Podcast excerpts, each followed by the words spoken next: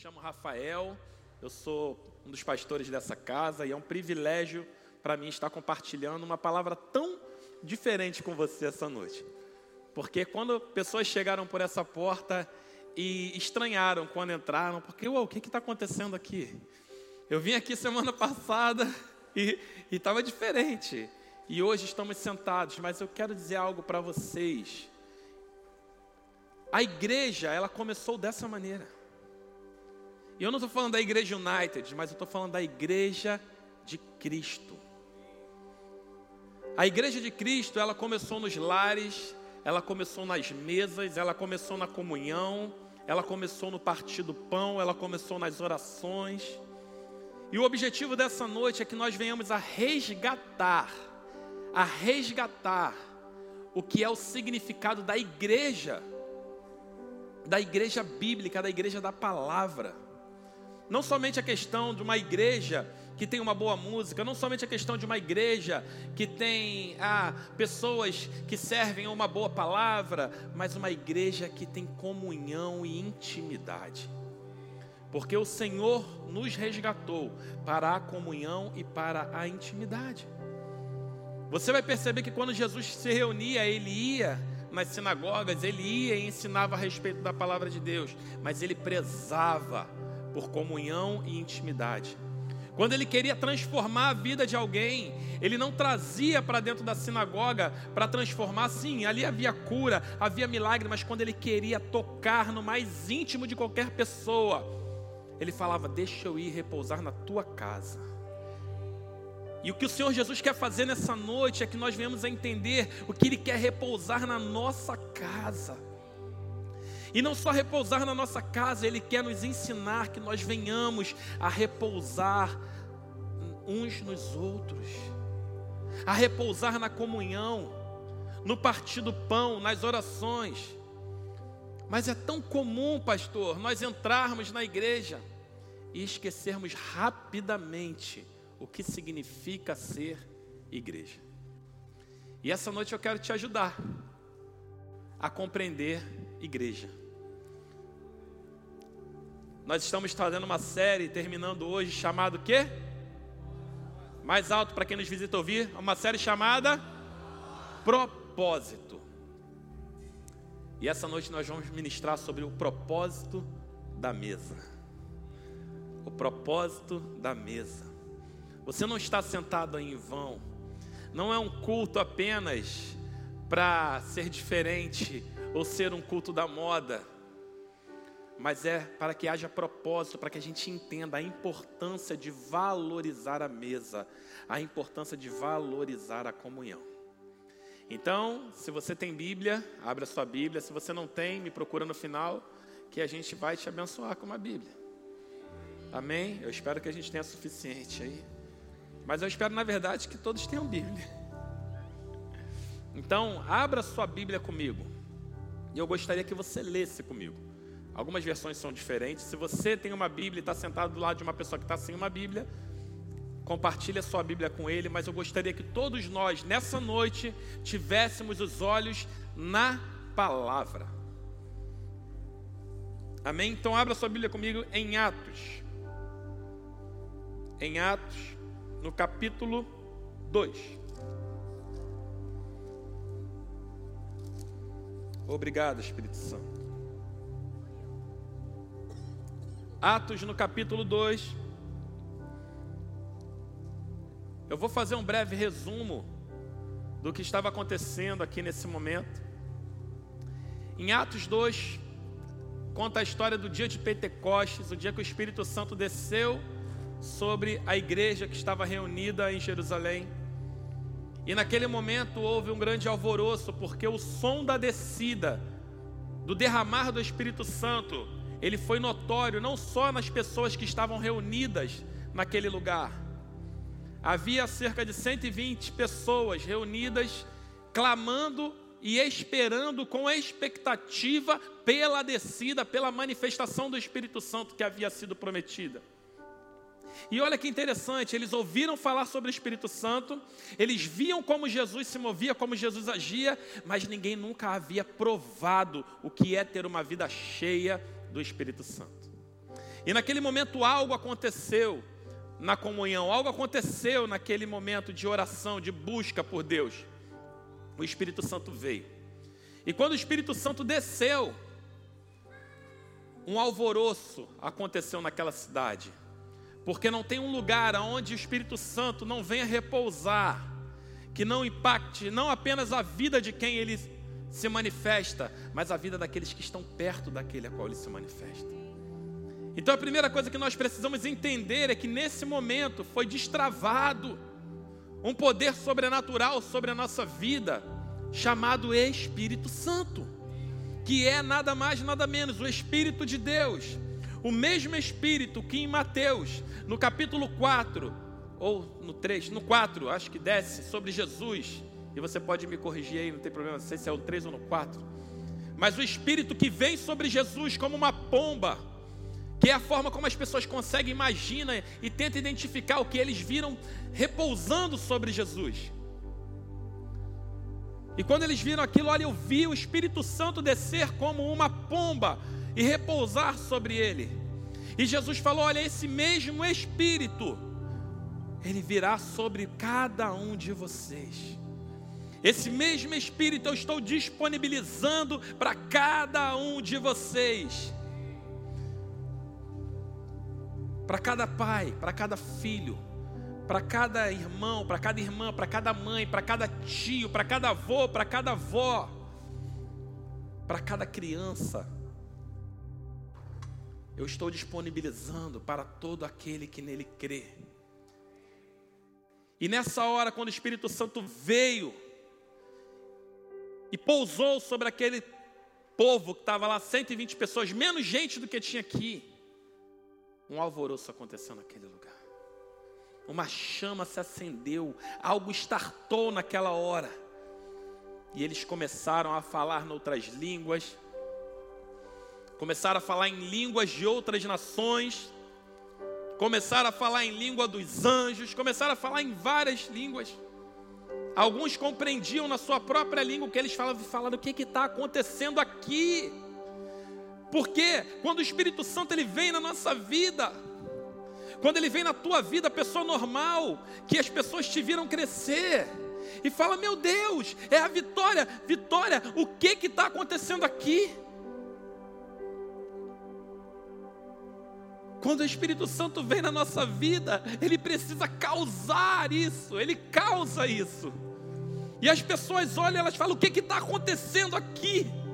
Por isso que nós dizemos que quando nós recebemos a Cristo como nosso Senhor e Salvador e que o Espírito Santo nos preenche, você é uma nova vida, você é uma nova criatura. E a partir desse momento, é o que está acontecendo aqui? É o poder de Deus, querido, que não pousa, que não para e não e não para sobre ricos, ou não somente sobre pobres, mas sobre todo aquele que nele crê. Então nessa noite, você tem a oportunidade, o privilégio e a honra de compreender e de receber desse poder sobre a tua vida. E enquanto aquilo aconteceu, algumas pessoas, elas ficaram maravilhadas. E a palavra fala que elas ficaram desse jeito, meu Deus, o que é está acontecendo aqui? Espantadas com o que havia acontecido. Mas outros julgaram e falaram: ah, esses caras estão todos bêbados, porque eu não estou entendendo nada o que eles estão dizendo. E não é muito isso que acontece às vezes na nossa vida. Talvez você foi uma dessas pessoas um dia que entrou numa reunião como essa e fala assim: ah, esse pessoal está todo maluco. Quando você vê talvez num culto aqui onde nossas cadeiras estão todas montadas, povo pulando aqui igual doido na frente. Ih, é muito pula-pula. Não tem. E você, ah, isso tem muita carne. Eu espero que não tenha sido você, mas se foi você, tudo bem também. Não tem problema. Mas eu só quero te dizer uma coisa, a mesma coisa que Pedro disse, quando aqueles homens começaram a julgar o que estava acontecendo naquele lugar. Ele falou, irmãos, são nove horas da manhã. Ele não chamou os caras de falso profeta, ele não brigou com as pessoas, ele falou: irmãos, membros da minha família, que eram aquele povo judeu, estava lá olhando e julgando. Ele falou: irmãos, são nove horas da manhã, ninguém está bêbado aqui. O que está acontecendo aqui foi que o profeta Joel declarou que nos últimos dias o Senhor derramaria do seu espírito sobre toda a carne. Sobre toda a carne. Se belisca aí, você onde está? Belisca assim a sua pé. Você é de carne? Sim ou não? Tem medo não? Tem gente que é tão espiritual. Eu não, pastor, sou espírito. Então voa. Você é de carne, sim ou não? Sobre toda a carne. Vossos filhos e vossas filhas profetizarão vossos jovens, tem aqui, eu vou ler, gente, para ser fiel. Derramarei do meu espírito sobre os meus servos e sobre as minhas servas, e eles profetizarão. E mostrarei feitos extraordinários em cima do céu, e sinais embaixo da terra, sangue, fogo, vapor. Mas antes disso está escrito: cadê? Eu vou achar, porque eu não estava preparado, separado para isso. Mas enfim, ele diz que nossos filhos, sobre seus filhos e suas filhas, eles vão profetizar. Os velhos sonharão e os jovens terão visões. 17. Obrigado. E acontecerá nos últimos dias, diz o Senhor, que derramarei do meu espírito sobre todas as pessoas, ou sobre toda a carne, e os vossos filhos e vossas filhas profetizarão, os vossos jovens terão visões, e os vossos velhos sonhos, terão sonhos. E naquele dia derramarei do meu espírito sobre meus servos e minhas servas, e eles profetizarão. Olha que interessante.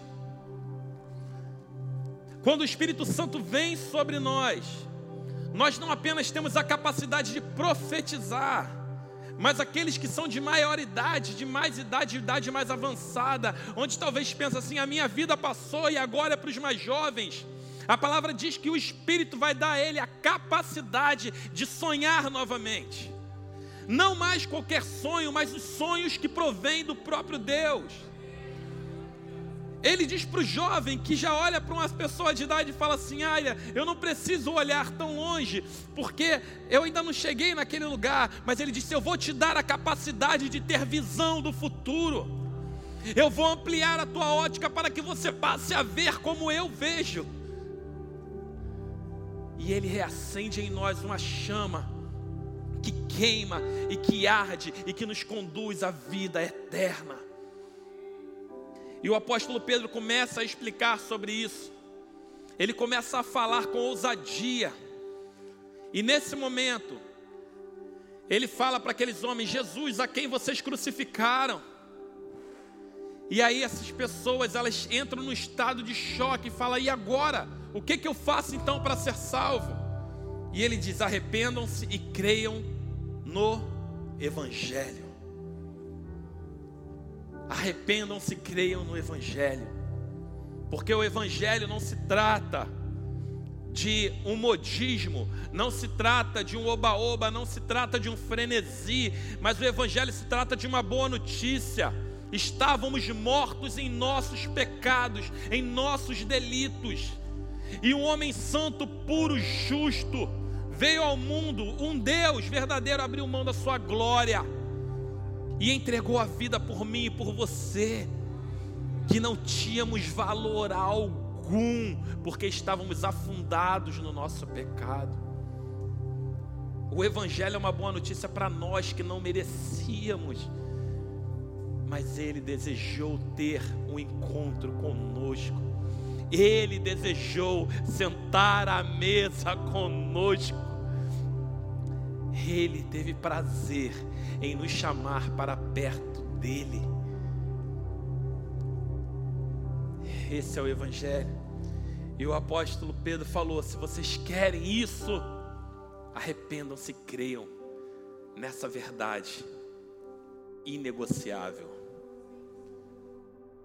Porque não há outro nome pelo qual nós possamos ser salvos que não seja o nome de Jesus. Tem muitos nomes que eles trazem alívio para nós, mas só tem um nome que traz salvação, restauração, restituição e redenção, e é o nome de Jesus Cristo. Ele não é uma religião, ele é uma pessoa, ele é vivo e ele está aqui, porque ele falou: façam isso em memória de mim. Eu não sei se você se deu conta, mas o que você está fazendo nessa noite, você está ceando com a sua família. E o apóstolo Pedro falou: Vocês querem viver isso? Arrependam-se e creiam. E agora eu vou ler com você o verso 42 do capítulo 2. Me acompanha na sua Bíblia. Depois disso tudo, ele diz assim: E eles perseveravam no ensino dos apóstolos, na comunhão, no partir do pão e nas orações. Em cada um havia temor e muitos sinais e feitos extraordinários eram realizados pelos apóstolos. Todos os que criam estavam unidos e tinham tudo em comum. Vendiam suas propriedades e bens e os repartiam com todos, segundo a necessidade de cada um. E perseverando de comum acordo todos os dias no templo e partindo o pão de casa em casa, comiam com alegria e simplicidade de coração, louvando a Deus e contando com o favor de todo o povo. E o Senhor lhes acrescentava cada dia os que iam sendo salvos. E aqui me chama muita atenção, porque depois de tudo isso que aconteceu, do derramar do Espírito Santo, o apóstolo Pedro ele dá uma direção clara do que, que estava acontecendo naquele lugar. E ele diz lá no início, no verso 42, perseveravam em quatro coisas: no ensino, na comunhão, no partir do pão e nas orações. Porque não basta a gente saber que Jesus morreu e entregou a vida por nós. Não basta recebermos a visitação do Espírito Santo vindo e nos preenchendo com a Sua presença, se a gente não aprender a perseverar. Perseverar no ensino, na comunhão, no estar junto e não é só na comunhão, ah, persevero na comunhão. Todo domingo e quinta-feira eu estou na igreja, estou perseverando na comunhão. Não, e os outros dias da semana?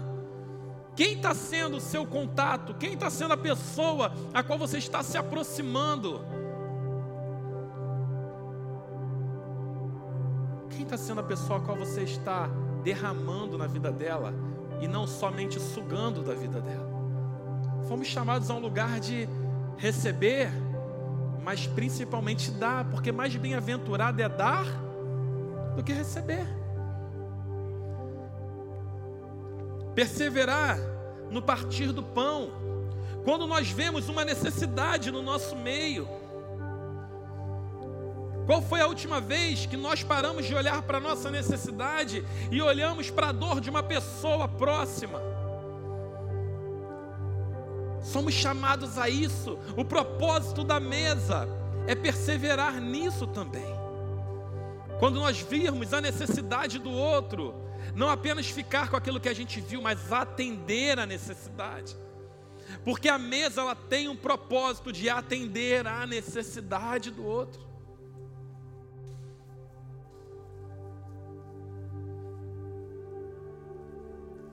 Algo que eu queria te encorajar, e eu quero te encorajar porque é algo que eu tenho buscado e provado. Pessoas se aproximam de você o tempo todo para pedir coisas, sim ou não?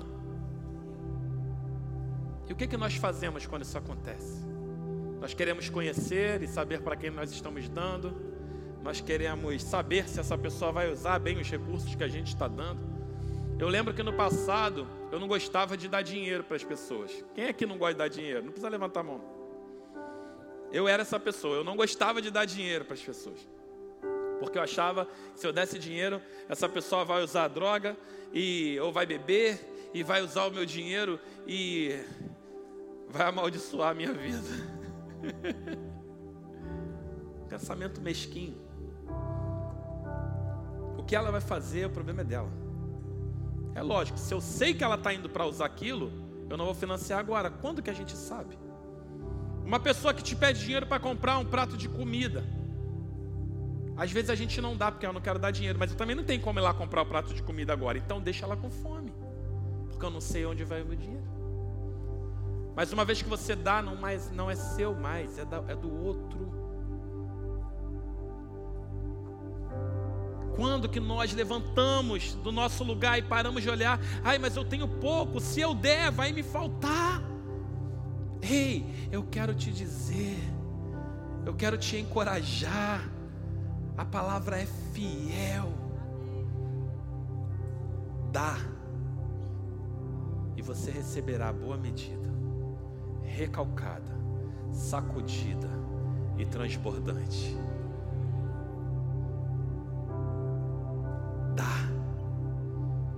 Quando foi a última vez que as pessoas pararam perto de você e você deu? Talvez você não tinha muito. Mas não é necessário muito para que a gente faça, abençoe a vida do outro, faça milagre na vida do outro. E eu quero te encorajar a estar nesse lugar, porque o propósito da mesa é matar a fome, é saciar o faminto, é dar pão ao que necessita de pão. Uma vez que o maná parou de cair do céu, E que Jesus veio e ele disse: Eu sou o pão que desceu do céu.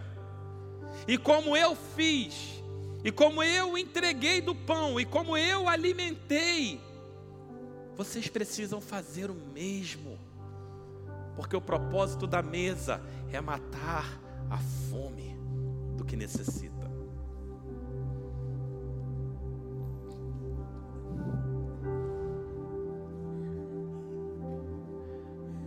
Minha filha olhou para mim com a boca cheia. Aqui está comendo azeitona. É azeitona. Meu Deus! Meu Deus! Um quilo de azeitona. Muito bom, filha.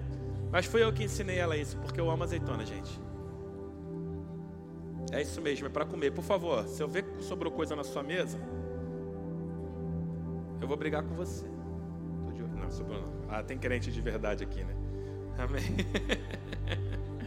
se não so... Gente, se sobrou coisa na sua mesa e você realmente não quer comer, dá para esse grupo de pastores aqui, que aqui acabou em um minuto. Eu pedi aqui, falei, gente, não come o tronquinho, tá? Porque ele não é comestível. Mas é, foi Marcinho. Aqui.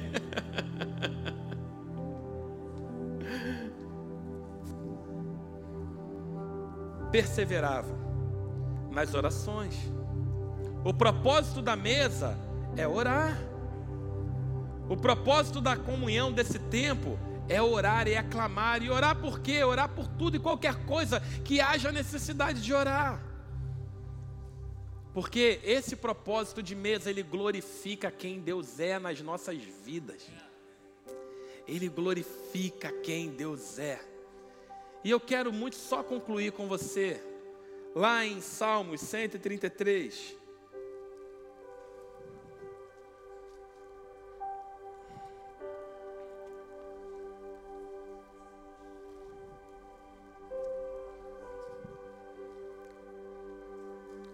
Salmos 133.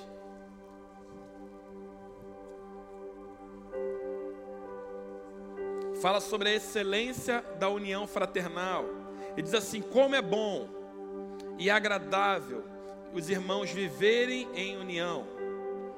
É como óleo precioso sobre a cabeça que desce pela barba, a barba de Arão, e desce sobre a gola das suas vestes, como o orvalho do irmão que desce sobre os montes de Sião.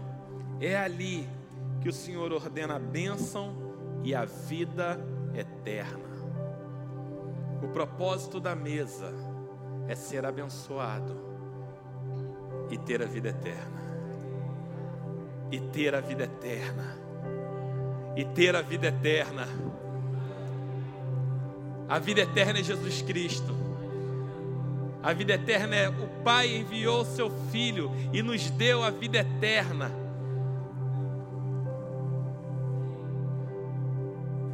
A bênção está nesse lugar onde você está sentado. Às vezes a gente acha que é muito natural e que é muito simples, mas não, é nesse lugar, é compreendendo que é esse lugar, que a palavra diz que é nesse lugar que a unção vem. É nessa hora que a unção vem. Quem precisa de cura, é nessa hora que a unção vem.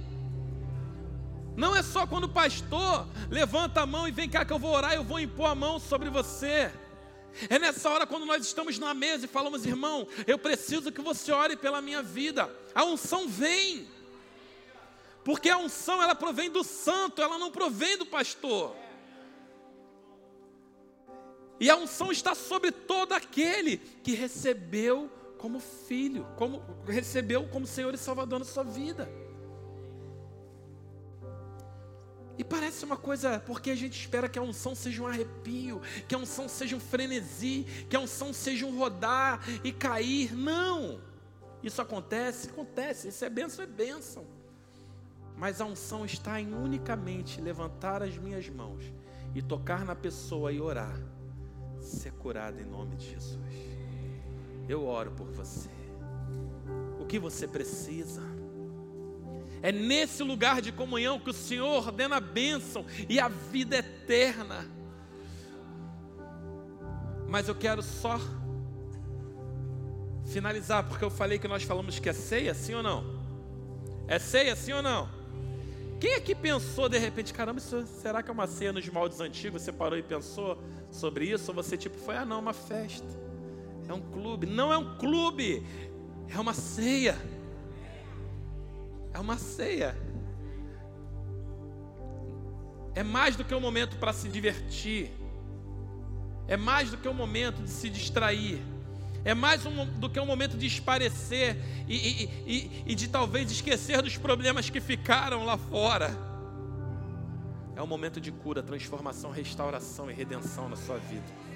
É um momento onde o Espírito Santo se manifesta de forma sobrenatural e restaura essa chama, esse fogo de Pentecoste na nossa vida, trazendo cura sobrenatural, trazendo maravilha, trazendo espanto, fazendo com que as pessoas perguntem o que, que está acontecendo nesse lugar. O que, que está acontecendo na tua vida, irmão? Vira para essa pessoa que está contigo na mesa e fala assim: O que está acontecendo na tua vida, irmão? Que fogo desceu sobre você, que eu quero provar desse fogo.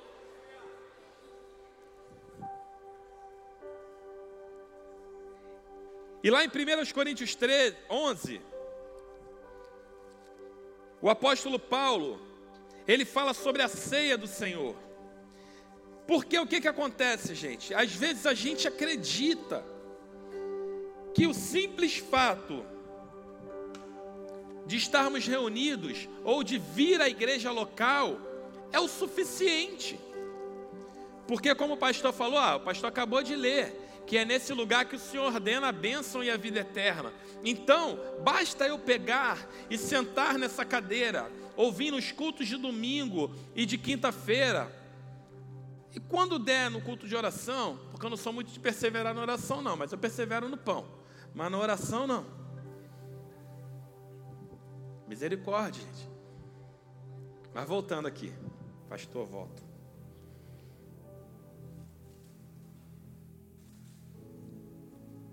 Nós pensamos assim, ah, o pastor falou, Salmo 133 diz que é lá que o Senhor ordena a benção, é nesse lugar que o Senhor ordena a benção. Então, quinta-feira eu vou, estou abençoado, domingo eu vou, estou abençoado. E quantos de nós já pensamos assim, ah, eu vou na, na igreja hoje, eu preciso ir na igreja hoje, porque eu preciso receber uma benção. Ou eu preciso né, receber aquele ânimo dos irmãos. É como se a gente viesse para a igreja só para recarregar a bateria que está fraca. Mas quem que recarrega a tua bateria não é a igreja. é a comunhão com o Espírito Santo. A igreja é um lugar aonde nós fazemos isso juntos, mas aquilo que nós já fazemos no secreto com o Espírito Santo. A gente só une forças, só encorajamos uns aos outros a permanecer. E o apóstolo Paulo ele fala lá em 1 Coríntios 11 a respeito da ceia, e ele traz uma correção Ali não é um momento que está acontecendo ali de comunhão, nesse momento de 1 Coríntios 11. É um momento de correção. O apóstolo Paulo está corrigindo uma igreja que era dividida nela mesma. Uma igreja que não entendia o propósito da comunhão. E ele fala: O que eu recebi do Senhor e que eu também vos entreguei. Lá no versículo 23. Obrigado. O que recebi do Senhor, o que também vos entreguei, é que na noite que o Senhor Jesus foi traído, ele tomou o pão e o partiu e disse: Este é meu corpo, que é dado por vós. Façam isso em memória de mim. E da mesma forma, em seguida, ele pegou o vinho e disse: Este é o, esse, esse é o cálice do sangue da nova aliança. Tomem dele lembrando do que eu fiz por vocês. E o apóstolo Paulo está falando: está havendo uma divisão, vocês estão em comunhão, vocês estão vindo se reunir, mas cada um só está pensando em si próprio. Cada um está sentando à mesa com o outro, mas só está pensando na sua própria vida, só está pensando na sua própria satisfação, só está pensando é, na sua promoção. Os mais ricos chegaram, levaram as melhores comidas, chegaram antes porque eram os patrões, então eles não precisavam marcar ponto. E levaram as melhores comidas e comeram as comidas quando os mais pobres chegaram. Os mais pobres não tinham muitos recursos. As melhores comidas já tinham sido devoradas. E o propósito da comunhão estava sendo perdido. O apóstolo Paulo fala: está tudo errado está tudo errado, porque aonde o Senhor Jesus quer nos levar é um lugar de comunhão, de intimidade, de repartir uns com os outros na necessidade. Por isso que ele fala: façam isso em memória de mim. Jesus falou: lembrem de mim, porque eu fiz isso por vocês. Então vocês devem fazer isso uns pelos outros.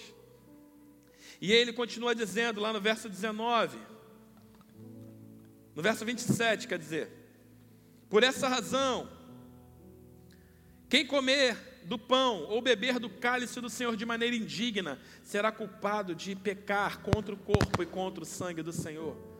Examine, pois, o homem a si mesmo, e dessa forma coma do pão e beba do cálice. Pois quem come e bebe, sem ter consciência do corpo do Senhor, come e bebe para a sua própria condenação.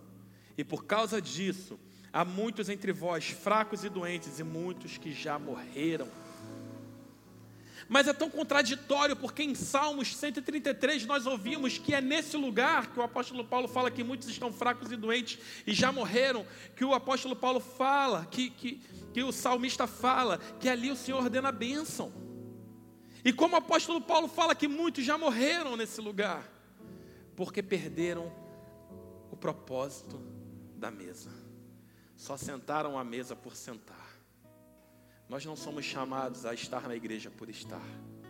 Nós não somos chamados a sentar uns com os outros por sentar.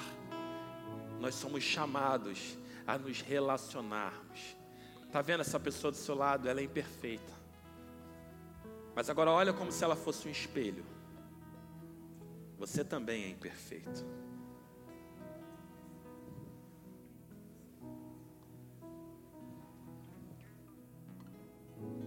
E nessa noite eu creio que o Espírito Santo ele está querendo restaurar a identidade da mesa nas nossas vidas.